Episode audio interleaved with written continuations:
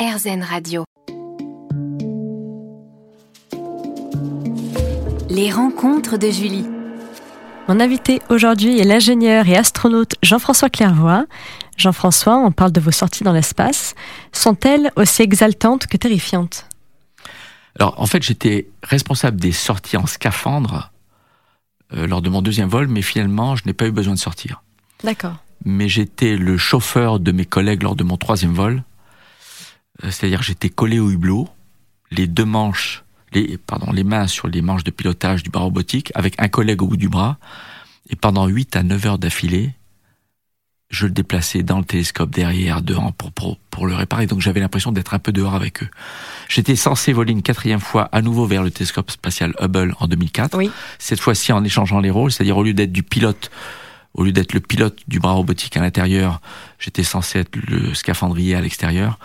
Mais l'accident malheureusement mortel de la navette spatiale Columbia en 2003 a annulé la mission. D'accord. Et avez-vous pu observer des phénomènes climatiques extrêmes? Ah Oui, alors le, le plus courant euh, qu'observent les astronautes, euh, souvent du côté des tropiques, ce sont les ouragans. Oui. Euh, lors de mon premier vol spatial, l'ouragan Florence, Mhm. 800 km de diamètre, avec un œil au milieu bien visible. C'est comme un gros tourbillon blanc, lacté, euh, avec un, un œil au milieu. C'est formé au-dessus du golfe du Mexique. Et au cours de notre mission, il a dérivé vers l'Atlantique. Et, et d'ailleurs, a, a participé à, à des tempêtes euh, importantes sur l'Europe.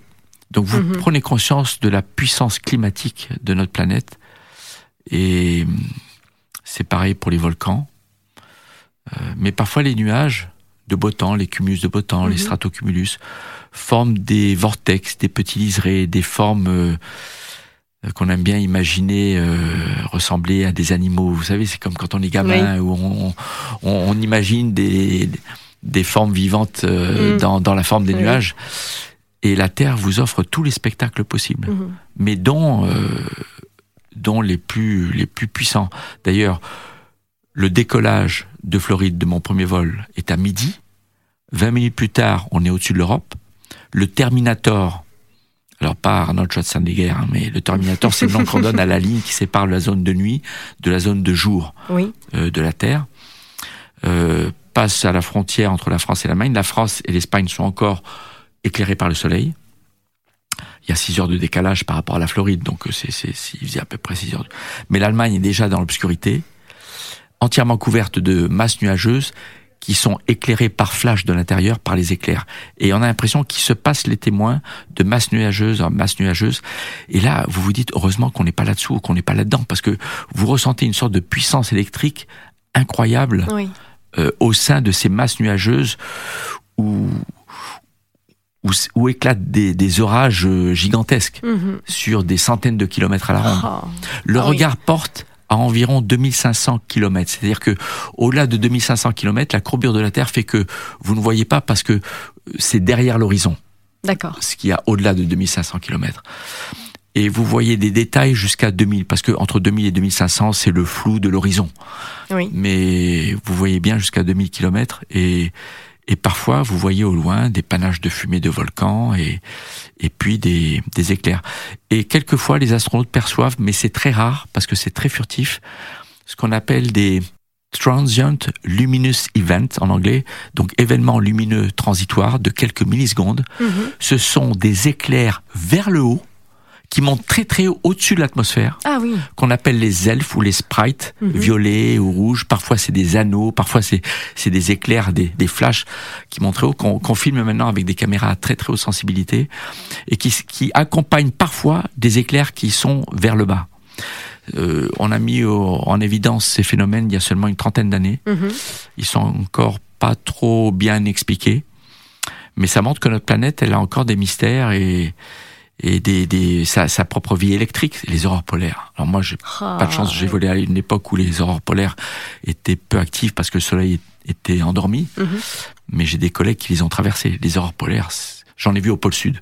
C'est magnifique, c'est absolument magnifique. Je vous remercie Jean-François Clairvoy. À tout de suite sur RZN Radio pour la suite de cet entretien. Les rencontres de Julie.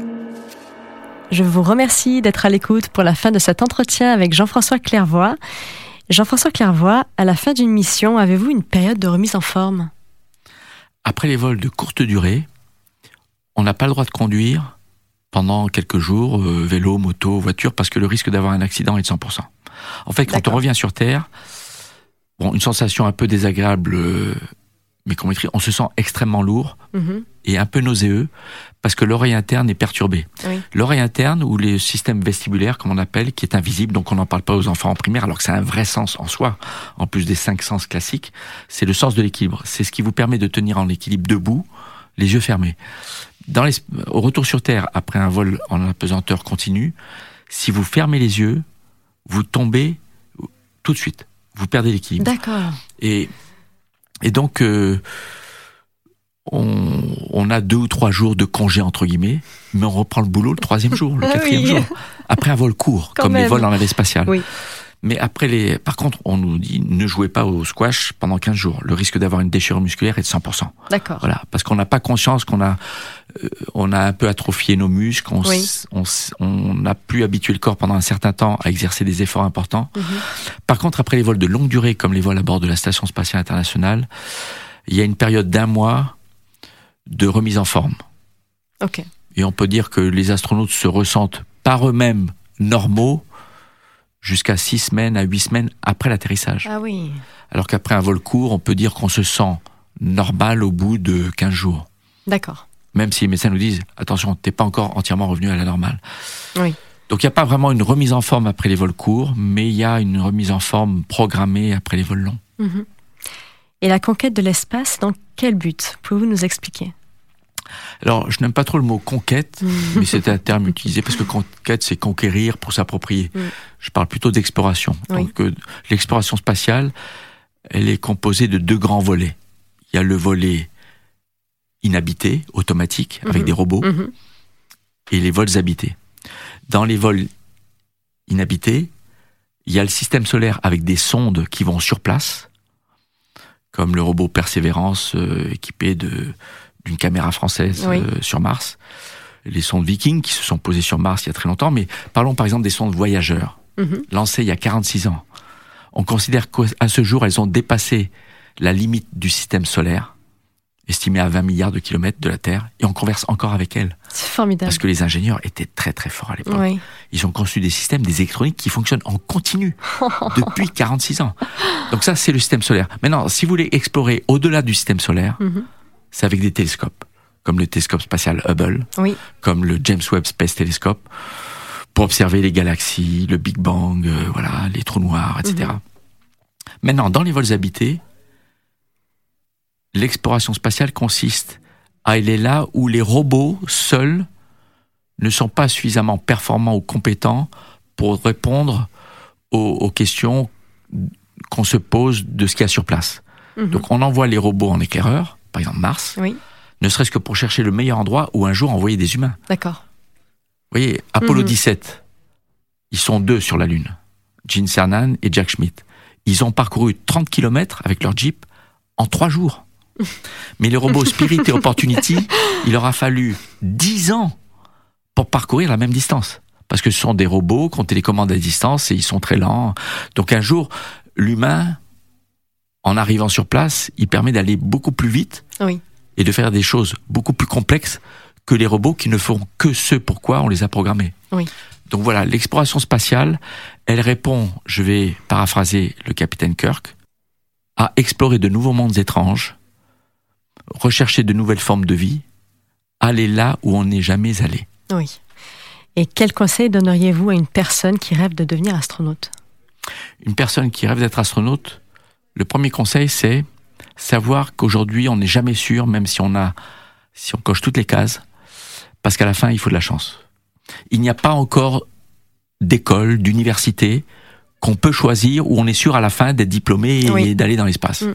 Pas encore. Mais il faut le vouloir. Donc je dirais, le champ de professions parmi lesquelles on sélectionne les astronautes est tellement large. Choisissez d'abord ce qui vous fait plaisir, même si, euh, si vous ne finissiez pas par être sélectionné astronaute, Mhm. et tentez votre chance dès qu'il y a un appel à candidature. Mhm. en donnant le meilleur de vous-même. Et quand vous aurez donné le meilleur de vous-même, même si à la fin vous n'êtes pas sélectionné, vous serez satisfait d'avoir tenté votre chance. Oui, pas de regret. Je vous remercie, Jean-François Clairvoy, d'avoir participé à cette interview.